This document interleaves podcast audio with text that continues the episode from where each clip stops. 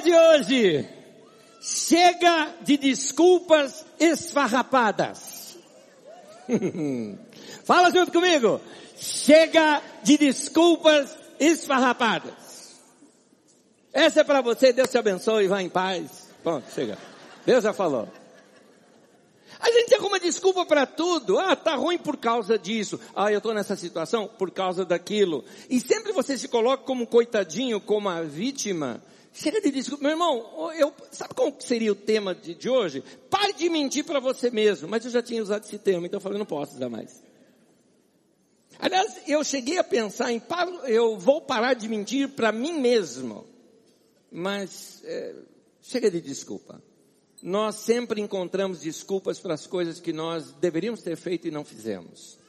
E está na hora da gente encarar algumas situações da nossa vida e ver que é responsabilidade nossa, que muitas coisas do nosso caminhar estão nas nossas decisões. A vida ela é muito curta. Um salmo na Bíblia, o Salmo 90, vai tratando sobre essa brevidade da vida. E o autor do salmo é muito claro: Senhor, me dá sabedoria para viver, me ensina a viver. Vamos ler esse salmo? Eu estou lendo numa paráfrase bíblica, a Bíblia a mensagem, então acompanhe comigo essa leitura. É, diz assim, Salmo 90, de 1 a 12, o texto vem dizendo, Deus, tu tens sido nossa casa desde sempre, muito antes de as montanhas terem nascido, muito antes de trazeres a própria terra à existência, Desde antes de qualquer coisa existir até a chegada do teu reino, tu és Deus. Então, não nos, faltes, não nos faças voltar ao barro, dizendo, voltem para o lugar de onde vieram. Tenha paciência. Tu tens em tuas mãos todo o tempo do mundo. Mil anos ou um dia não fazem diferença para ti. Nós nós não passamos de um sonho, uma névoa. Não mais que uma folha de grama que floresce gloriosamente com o nascer do sol e é cortada sem hesitação. Tua ira é grande demais para nós, nada podemos contra o teu furor. Tens tomado nota de todos os nossos pecados, cada delito, desde que éramos crianças, tudo está em teus livros. E só nos resta é nos submetermos a ti, pois a vida não passa de um sopro. Vivemos até 70 anos, com sorte chegamos aos 80. Aqui ele fala da expectativa de vida na época da escritura, de quando o autor escreveu. Aliás, ele estava sendo muito positivo, porque quando o autor escreveu esse texto, a expectativa de vida era de 55 a 60 anos de idade. Então ele está aqui lançando muito mais adiante, o máximo que viveriam. E o resultado disso? Só problemas. Trabalho e esforço e uma lápide no cemitério. Quem consegue entender? E aí ele diz assim: oh, ensina-nos a aproveitar a vida, ensina-nos a viver bem e sabiamente. Amém. Esse texto está nos ensinando que a vida nossa passa muito rápido, então o autor diz que nós precisamos de sabedoria para vivê-la. Nossa intenção aqui hoje nessa mensagem é procurarmos aqui nas Escrituras essa sabedoria que nós precisamos para viver bem a nossa vida. Eu quero começar contando algo de minha vida pessoal. Alguns anos atrás, eu dediquei minha vida aos negócios. Uh, me lembro de um amigo, de um irmão, em que uh, organizamos uma empresa de tecnologia juntos. E ali aquilo começou a tomar bastante meu tempo, mas eu não tinha deixado de pastorear aqui a igreja, uma igreja grande, crescendo, e eu estava fazendo tudo isso ao mesmo tempo. Depois de um período, fui também auxiliar um outro amigo, está até aqui no culto hoje, uh, onde juntos tentamos ali uh, renovar a forma de trabalho numa empresa gráfica e eu fazia tudo aquilo e, além do mais, pastoreava a igreja, dava aulas à noite. Eu vivia aquele momento todo ocupado, mas cá entre nós, não é a cara do paulistano isso? O paulistano gosta de se mostrar ocupado, que está sempre trabalhando. Ele gosta de mostrar que trabalha muito e estar cansado para nós é um glamour. Já percebeu isso? Quando você encontra alguém fala, e aí, como é que você está? Ô oh, meu, tô cansado, trabalhando muito. O que, que o outro fala? É isso aí, cuida bem, né? Vai lá, você está lutando pelos seus alvos e tudo mais. Para nós, cansaço é glamour. Grande engano. Grande engano. Nós cultuamos tanto o trabalho que logo após uh, você ser apresentado, por exemplo, alguém, pode notar, você está numa festa, se apresentar para alguém, ó, oh, esse aqui é o Antônio, esse daqui é o José, muito prazer, tudo bem, como vai? Tá legal, tá bom. E aí, você trabalha em quê? Primeira pergunta nossa. É isso. Porque é, para nós esta ideia de levantar cedo e chegar tarde em casa e aparência de cansaço é uma glória para nós.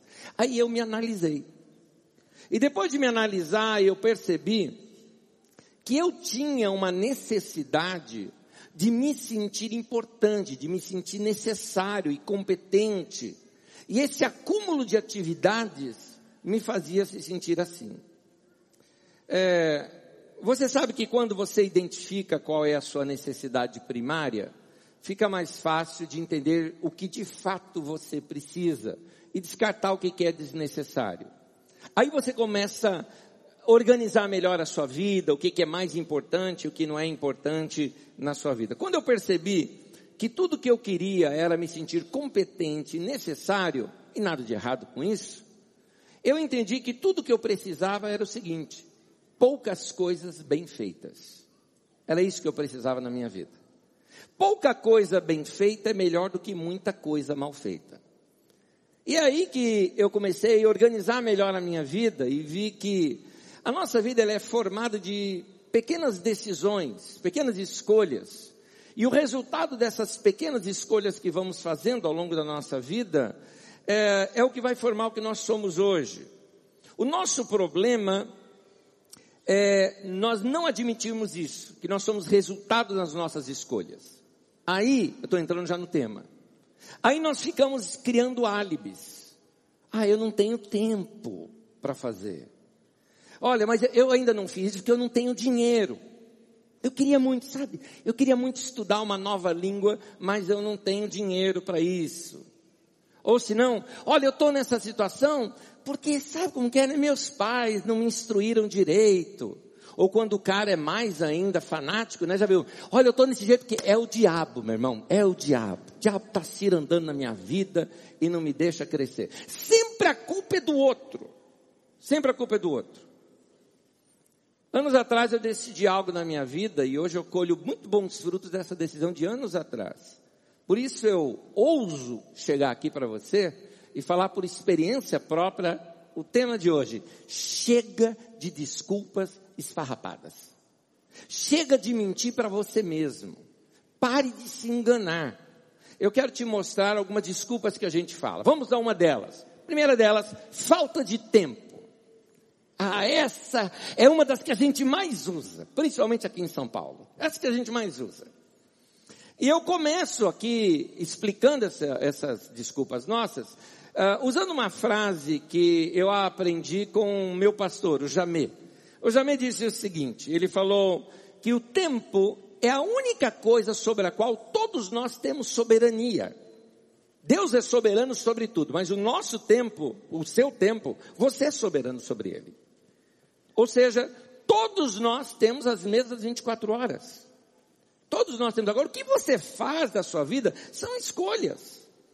Qualquer coisa que você queira fazer, por exemplo, ah, ah eu queria ler mais. Ou, ah, eu queria tanto fazer exercício. Eu queria, ah, um dia, queria ser voluntário um dia, queria, eu queria um dia dedicar um período da minha vida para fazer obra missionária. Eu queria uh, mais tempo com a minha família, mais tempo com os meus amigos. Uh, eu preciso fazer um novo curso, mas não tenho tempo para isso. E aí a falta de tempo, ou aqui em São Paulo ainda, né, com o acréscimo do trânsito que demora muito das nossas locomoções aqui, é uma desculpa quase que universal para a gente dar porque, daquilo que nós não sabemos gerenciar as 24 horas do nosso dia. Por isso o tema de hoje, chega de desculpas esfarrapadas. Chega disso. Porque é desculpa que a gente arruma. No Salmo 90 que nós lemos, eu queria lê-lo agora em mais outras duas traduções. Veja comigo só a última frase do Salmo. Salmo 90, versículo 12, na nova versão internacional diz assim: Ensina-nos a contar os nossos dias para que o nosso coração alcance sabedoria. Ou como diz uma outra paráfrase, que é da Bíblia Viva, diz assim: Nos ensine a fazer o melhor com o nosso tempo, para que possamos crescer em sabedoria. Esse salmo é uma oração. Onde você chega assim diante de Deus e fala, Deus, me ajude a organizar melhor meu tempo, minhas tarefas, para eu ganhar inteligência, sabedoria, para ter uma vida melhor, uma vida mais gostosa. Nossa vida é para ser boa, gente. Nossa vida não é para ser ruim. Aliás, está no nosso sangue a Bíblia ser, a, a, vida ser gostosa. Já percebeu isso? É, o brasileiro, assim, o brasileiro é festeiro. O povo festivo. A gente gosta de festa o tempo todo, a gente gosta de coisa boa. Vou contar uma para vocês uh, rapidinho. Muitos anos atrás, eu estava nos Estados Unidos, num determinado lugar, estava sozinho ali no lugar. Fui num determinado, num shopping aberto que eles têm lá, um mall, e, e fui comprar alguma coisa, fui comer. E ali tinha um som ambiente, mesmo ao ar livre tinha um som ambiente, a decoração deles lá era muito bonita e tal. E ouvindo a musiquinha, daqui a pouco começou a tocar uma música brasileira. Ali tinha uma feirinha ali do lado. Começou a tocar uma música brasileira ali. E aquele ritmozinho gostoso, né? É, da bossa nova, que os olhos já não podem ver. Aí eu não aguentei, né? Saudade do Brasil, duas semanas já estava fora, né? Eu já fiquei ali, coisas que só o coração pode entender. E eu fiquei cantando. Uma pessoa de uma banca virou assim para mim e falou: Que língua é essa? Eu falei, é português, mas você é de onde? Eu falei, do Brasil. Essa música é da sua terra? Eu falei, é. é depois fiquei sabendo que a pessoa era egípcia, não é? Ela falou o seguinte, falou, lembra férias. Deve ser muito gostoso. Eu vou. Ela falou, onde é Brasil? Eu falou, eu vou tirar férias no Brasil. Falei, ah, que maravilha. Que coisa linda. Vou falar para não ir para o Rio de Janeiro, claro. Mas a, a nossa vida é para ser gostosa, mas a gente está estragando ela. É, quando a gente pensa em férias, né?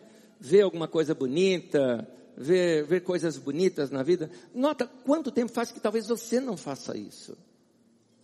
E a gente está estragando a vida exatamente porque não cuidamos, é, não, não cuidamos do nosso tempo. E a gente é cheio de desculpa. Quando você realmente quer fazer alguma coisa, você arruma tempo para aquilo. Sabe como que a gente é de desculpa? Quer ver uma coisinha? Vamos lá. Muitos homens, a maioria dos homens não vão admitir um negócio desse. O nosso machismo, né? Não permite a gente admitir uma coisa dessa. Mas a hora que você está assim no lugar e para um cara do teu lado, que o cara é aquele cara saradão assim, sabe? Né? Que, que, o braço do cara é tua perna, né? Você não fica até sem graça assim do lado? Você fica... né? Você não fica meio assim? Né? E aí, o que, que você fala? Quando você sai de lá, fala, não, não, eu, eu vou ficar assim um dia ainda. Eu vou, eu vou. Meu, para de mentir. Sabe? Seja honesto. Seja honesto. Porque se você quisesse fazer exercício, você já tinha feito. Ah, mas eu não tenho dinheiro para academia. Ué, vai correr na rua. É que você não conhece as ruas da minha casa, tudo esburacado. Aí você pula, faz salto à distância, não é?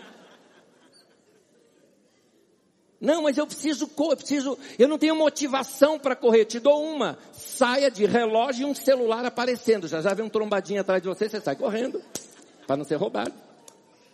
Tá mas olha, você, é, é, é, se quisesse fazer, você teria feito.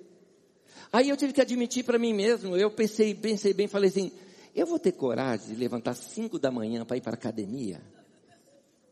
Eu vou ter coragem de trocar aquele meu café com leite, pão, manteiga e bolachas Maria, é o que eu gosto, por aqueles shakes todos? Eu tive que admitir, não.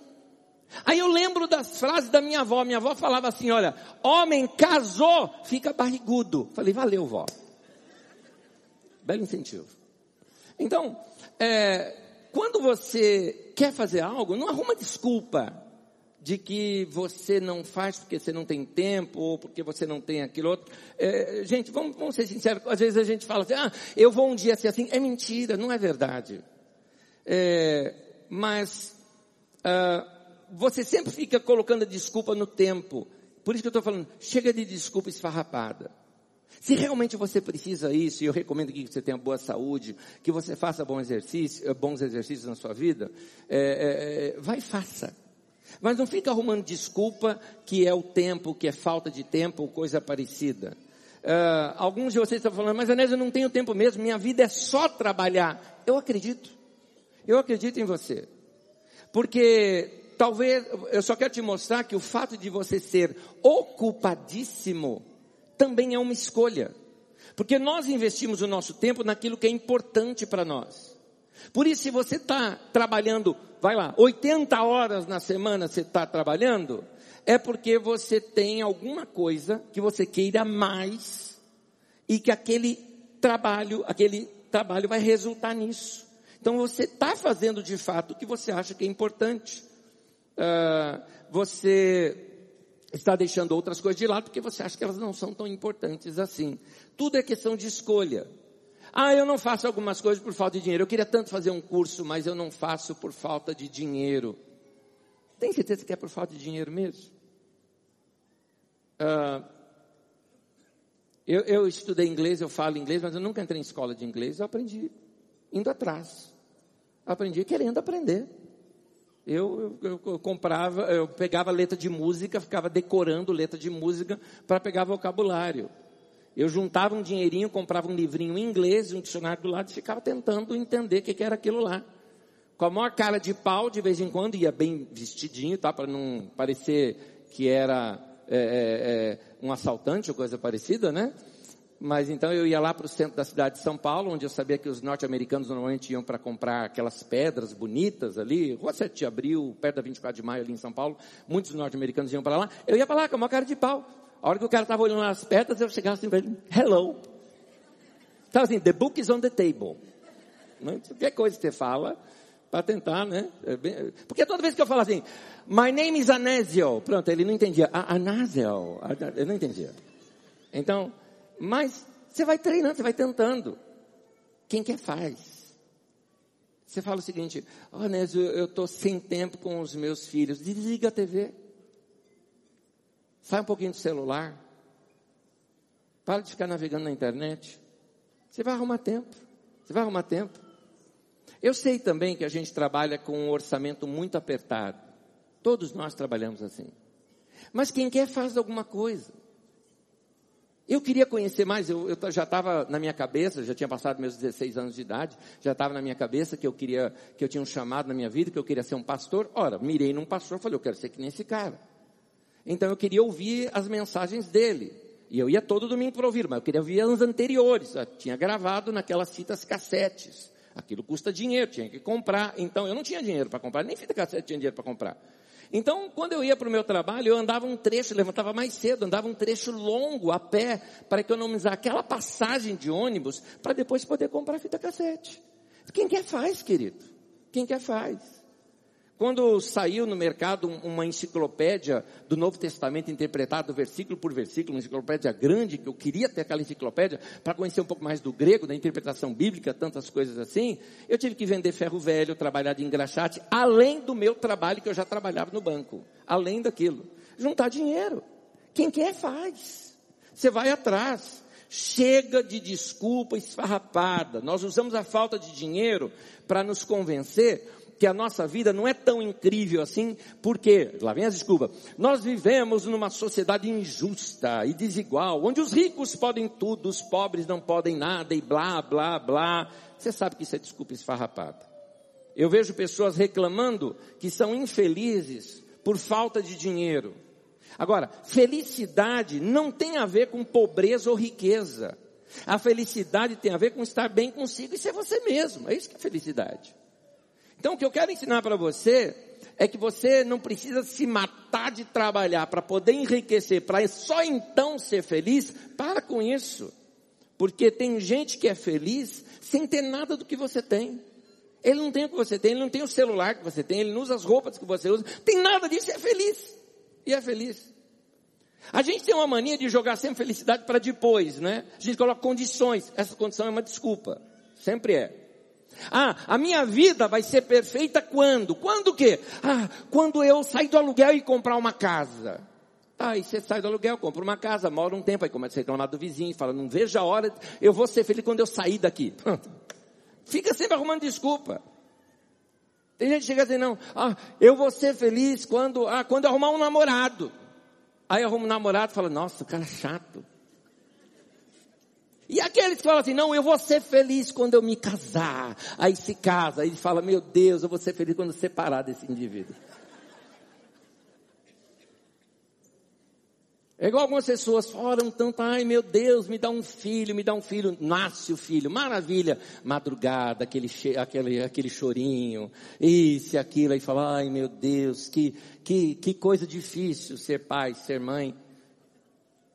Nosso problema é sempre a gente achar que a felicidade está numa coisa que a gente não tem, e a gente não percebe que Deus nos ensina, como Paulo mesmo falou, eu aprendi a viver contente com o que eu tenho. A gente aprender a curtir aquilo que a gente tem. Provérbios 27, versículo 20, nova tradução na linguagem de hoje, diz assim: Os desejos das pessoas são como o mundo dos mortos. Sempre cabe mais um. Sempre há lugar para mais um. Querido, não queira ter demais.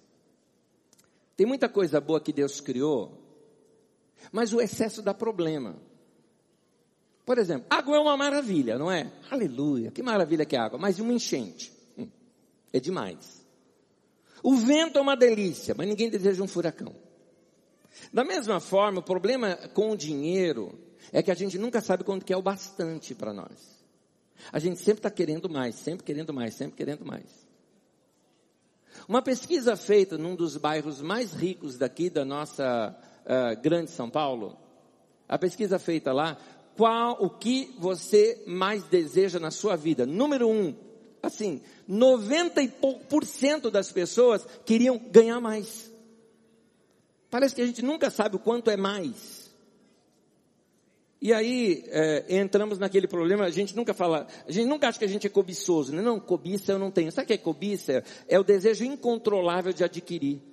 Você sempre quer mais. Você sempre quer a versão mais nova. Você acabou de comprar um celular e aí saiu a propaganda. Uma semana depois, a mesma empresa lança o mais novo. Você já começa a olhar para o outro, né? Você já quer o mais novo. Nunca desbasta.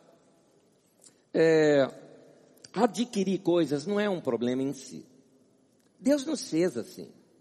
Ele fez os passarinhos, por exemplo, com desejo de adquirir propriedade. Tanto que eles saem por aí atrás de gravetos e constroem o seu ninho. Deus também recheou o mundo com tanta coisa maravilhosa e a gente com desejo de ver, de possuir, de passear, de ir nesses lugares. Esse não é o problema. O problema é quando esse desejo se torna doentio. É por isso que Deus coloca alguns limites na vida da gente. Tem coisa que não é nossa. Tem coisa que é do outro. A gente precisa aprender a dizer basta. Quando o bastante é o bastante para você? Até quando é isso? Até quando você vai ficar sempre achando que a felicidade está no que você não tem? Ao invés de você olhar ao seu redor e começar a reconhecer as coisas que Deus já te deu. Percebeu que eu estou te ensinando gratidão? A gratidão é que traz essa felicidade para a gente. Aprecie o que Deus já te deu hoje. Começa a ser grato a Deus pelas coisas que você já tem. Para de ser, que nem dizia minha avó, um saco sem fundo. Sempre querendo mais. Lembra do texto que nós lemos? O desejo das pessoas são como o mundo dos mortos. Sempre há lugar para mais um. A gente sempre está querendo mais. Então fica aqui algumas dicas para você, para você praticar já a partir de hoje. Aprecie o que você já tem e seja grato a Deus.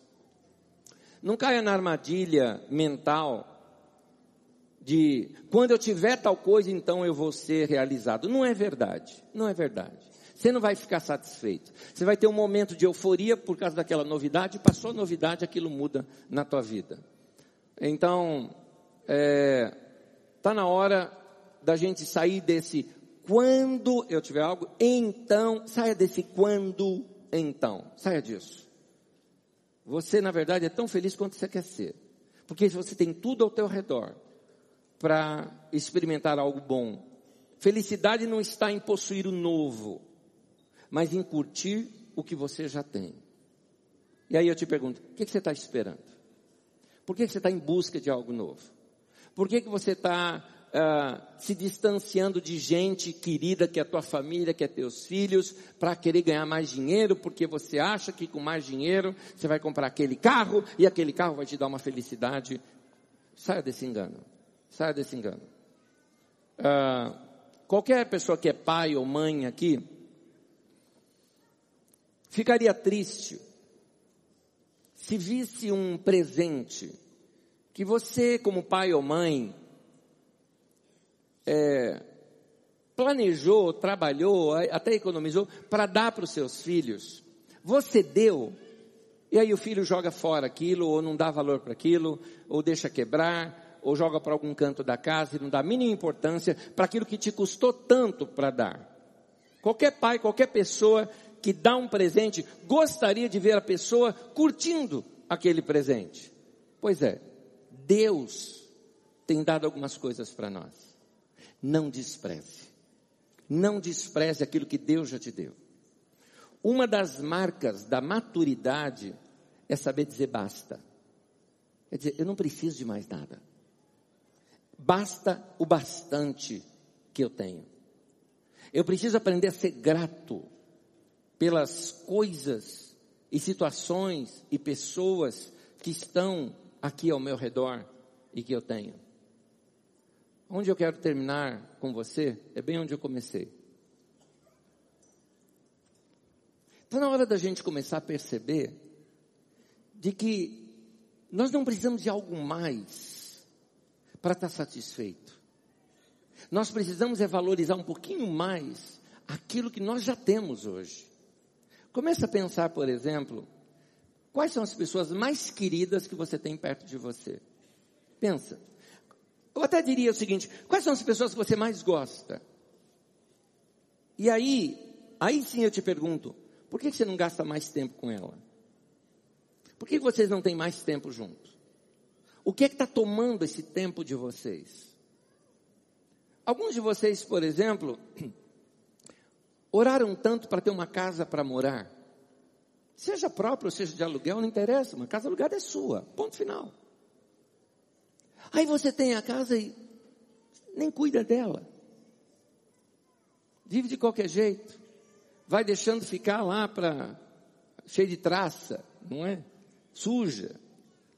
Então, começa a valorizar as coisas que tem ao teu redor. Começa a valorizar os bens que Deus tem te dado. Comece a valorizar a vida que você tem, a pessoa que você é, situações que você se encontra. Comece a valorizar. Olha quanta coisa boa Deus colocou do teu lado. Cá entre nós, não é tão difícil ser feliz assim, não. Talvez um dos problemas nossos é que a gente fica sempre se comparando. É a comparação que traz a infelicidade para a gente. Eu vou terminar contando uma historinha rápida de um escritor que eu gosto muito, Rubem Alves. E Rubem Alves conta que logo na sua primeira infância, seu pai, que era uma pessoa muito rica, perdeu tudo em negócios mal feitos, mas perdeu tanto que ele teve que morar numa casa emprestada de um caseiro, uma casa auxiliar de um caseiro de uma fazenda, que assim, casa que não tinha nada praticamente naquela casa de infraestrutura. Mas aquela foi a infância dele. Para ele que não conhecia a vida anterior que a família tinha, era uma maravilha. Tanto que ele fala tanto da infância dele que para ele talvez tenha sido uma das melhores fases da vida dele. O fogão era fogão a lenha, a água tinha que buscar lá embaixo no poço, o banho era de rio. E aí, essa era a vida dele. E ele amava a vida que tinha. Por algumas questões que o pai dele entrou na justiça e acabou ganhando novamente direitos que ele havia perdido, ele recuperou o dinheiro e vieram morar no Rio de Janeiro. E ele falou o seguinte, Rio de Janeiro, e ele foi para uma escola particular, porque o pai dele agora ganhava bem. E ele falou, foi a época mais infeliz da minha vida. Porque ali agora eu era o caipira, eu era desprezado pelos meus amigos, se faziam comparações, eu via que a minha infância não tinha algumas coisas que os meus amigos tinham, eu via que a minha infância foi com, com latas e tocos e dos meus amigos eram com eletrônicos, e aí então eu comecei a fazer comparação e a infelicidade entrou no meu coração. A infelicidade vem por essa comparação. Quando você para de olhar o que Deus te deu e começa a olhar o que o outro tem. Inveja, cobiça, tudo isso vai trazendo para nós a infelicidade. Então, chegou um tempo da gente começar chegar para Deus assim e falar: Deus, abra os meus olhos para que eu possa ver as pessoas que o Senhor me deu na minha vida, os relacionamentos que eu tenho e que valem muito, as coisas e os bens que o Senhor tem me dado e, e como diz ali em texto de Gênesis, com o suor do meu rosto tenho conquistado e eu quero valorizar cada uma dessas coisas aqui agora e parar de ficar jogando a minha felicidade sempre para depois e começar a usar mais esse tempo que o Senhor tem me dado nos dias de hoje. Amém. Fica de pé comigo, eu quero falar uma última coisa com você.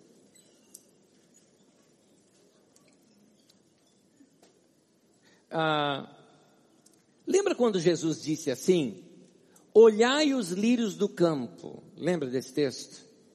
Pois é. Jesus nos ensina, aliás, a, a, uma outra tradução diz: observai os lírios do campo. Jesus nos ensina a parar para observar uma flor, por exemplo. Uma coisa que a gente deveria fazer de tempo em tempo é olhar a natureza.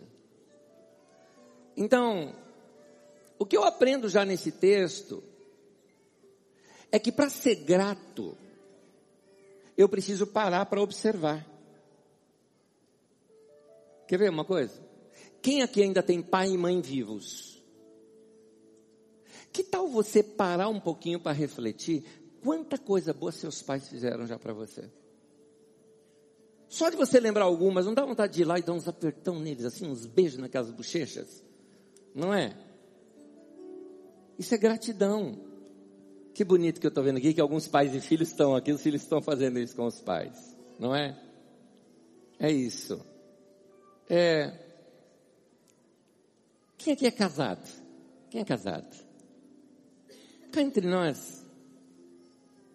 Você já viu que linda é tua esposa, cara?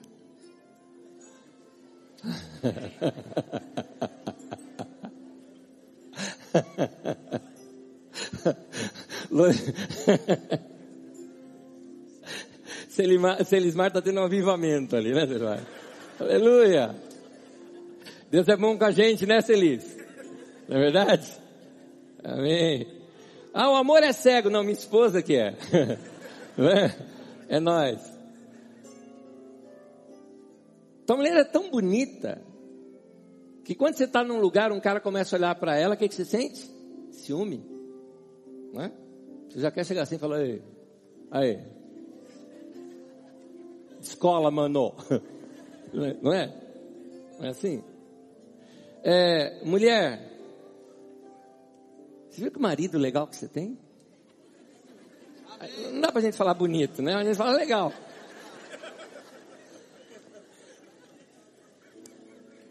Que barriga fofinha que ele tem. Não é? Quem tem namorado noivo aqui? Quem tem? É isso, é isso. Cá entre nós, um abraço dele ou dela não é uma delícia? Pois é, os casados deviam continuar fazendo isso também. Você quanta coisa boa a gente tem do nosso lado? Do nosso lado. Quem aqui tem amigos? Nossos amigos não são gente boa demais? Não é gostoso esse pessoal? Não é gostoso estar junto? Outra coisa.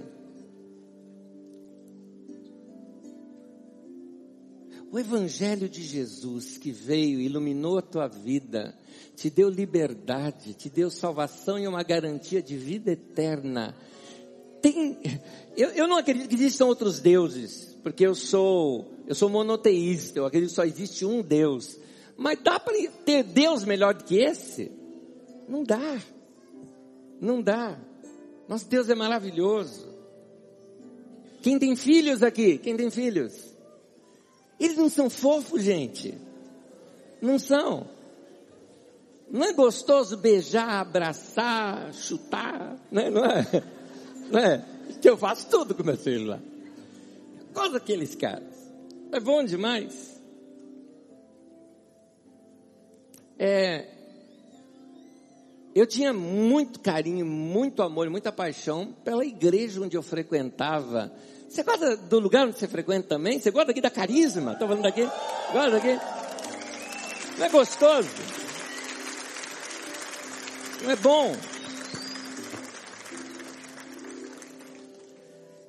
Veja, Jesus falou, observe os lírios do campo. Gente, lírio do campo ele via o tempo todo. O que Jesus estava ensinando é, observe coisas bonitas do seu cotidiano, está ali na tua cara o tempo todo e você não, não percebe. Hoje na hora do almoço, com aquela fomezinha, dá aquela primeira garfada, sinta aquele sabor. Quando você beber algo, um café gostoso, sinta o cheiro gostoso. Quando você abraçar alguém, sinta o abraço. Quando você levantar as mãos para Deus e cantar algo, deixa o canto te levar para o céu, cantando para Ele. A vida ganha valor. Você prestou atenção? Não precisamos de nada novo. Está tudo aí. Vamos viver essa vida que Deus nos deu. Entendeu agora? Chega de desculpa esfarrapada. Não é falta de tempo, não é falta de dinheiro, não é falta disso ou falta daquilo. É falta de você abrir os olhos e ver o que você já tem. A vida pode estar ruim o que for. De repente você fala, né, estou desempregado, meu irmão, realmente lamento com você. Vamos estar juntos. Tiver passando necessidade, comunica aqui. Temos diaconia aqui na igreja. Ninguém tem que passar fome aqui entre nós, por favor. Estamos juntos, vamos te ajudar. Mas cá entre nós, um monte de coisa na vida você não perdeu. Tua vida está aí, tua família está aí. O que, que vale mais na tua vida? Então, vai cuidar dessa vida que Deus te deu vai viver essa vida que Deus te deu, vai adorar a Deus pelas coisas boas que Deus te deu. A última coisa que quero fazer com você, duas, né? Uma da nossa celebração a Deus e um cântico, mas aqui, essa agora. Traz agora aqui na tua mente tudo o que de bom tem na tua vida. Vai trazendo, vai trazendo, como se fossem imagens e mais imagens. Vai trazendo, vai trazendo. Sua esposa, seus filhos, uh, sua vida, suas conquistas, uh, o que você tem, as coisas legais, teu cachorrinho, né? vai, vai trazendo tudo, tudo que você gosta, tudo que você gosta. Tua igreja, vai tudo, tudo. Corinthians, tudo. Né? Vai, nós, né? Tudo, vai trazendo tudo. É, as coisas que você gosta, vai trazendo tudo na sua mente. Que tal a gente chegar para Deus e falar assim, Deus, muito obrigado por isso. Muito obrigado por isso. Vamos falar isso juntos? Então, ó, junto comigo, levante suas mãos. Fala assim, Senhor, muito obrigado por todo o bem que o Senhor tem me dado. O Senhor é muito bom comigo. Eu quero, quero agradecer ao Senhor por estar vivo, por poder experimentar a tua graça e a tua bondade na minha vida. O Senhor é o meu pastor e eu não tenho falta de mais nada. Em nome de Jesus. Amém. Vamos celebrar nosso Deus.